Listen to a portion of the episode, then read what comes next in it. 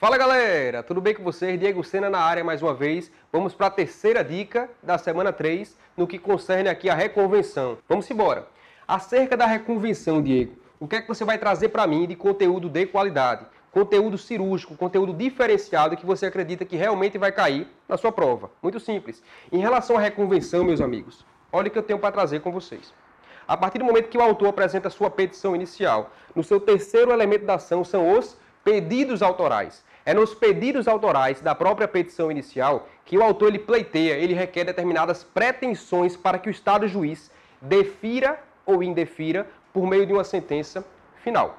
A partir do momento em que o autor apresenta pedidos na petição inicial, no seu terceiro elemento da ação, muitas vezes, se o direito for indisponível ou sendo disponível, não haver interesse de ambas as partes da relação jurídico-processual, não vai haver audiência de mediação e conciliação, ocasião em que se citará o réu integrando a relação jurídico-processual, intimando-o para fazer alguma coisa que é para contestar no prazo legal, o prazo de 15 dias úteis.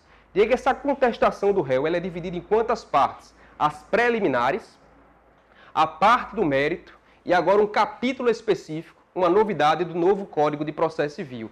Hoje, meus amigos, é possível, na própria contestação, além das preliminares, além do mérito, trazer-se um capítulo específico na própria contestação, buscando exatamente reconvir, que nada mais é que um contra-ataque do réu às pretensões trazidas pelo autor na petição inicial. Diga esse contra-ataque do réu é um contra-ataque livre ou ele está subordinado a determinadas situações. Meus amigos, ele não é livre, estando subordinado a determinadas situações. Que situações são essas? Artigo 343 do novo Código de Processo Civil. Pretensão própria conexa com a ação principal ou conexa com o próprio fundamento da defesa. Ocasião em que, não havendo essa situação, não será possível reconvir. Diego, a partir do momento em que há a reconvenção apresentada pelo réu, o que é que se faz? Cita a parte autora? Não, porque a parte autora já tem ciência de uma pretensão principal postulada em face dele.